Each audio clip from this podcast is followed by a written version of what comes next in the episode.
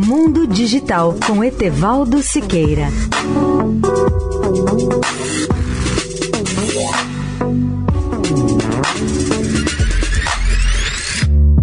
Olá, amigos da Eldorado. Como prometi ontem, aqui vão algumas dicas que a IBM sugere a quem quer trabalhar em casa de forma segura. Primeira, para trabalhar remotamente, somente utilize as ferramentas de internet fornecidas por sua empresa. Com isso, você evita muitos riscos internos. Segunda, implemente a autenticação multifator MFA onde for possível.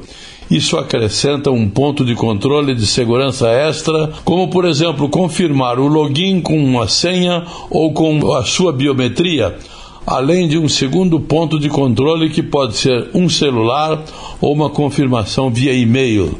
Terceira, Seja cuidadoso com os e-mails suspeitos. Olhe para o endereço e analise.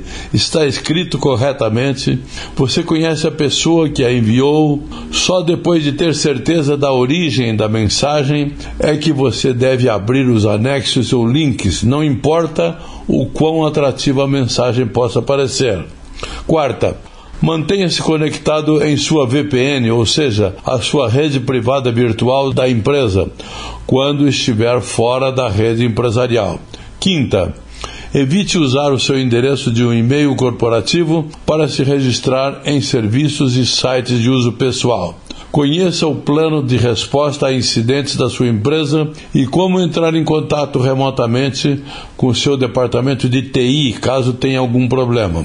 Sétima, aproveite os benefícios da nuvem ao trabalhar remotamente.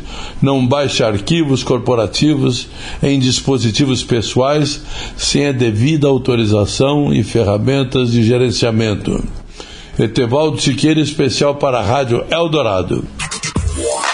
Mundo Digital com Etevaldo Siqueira.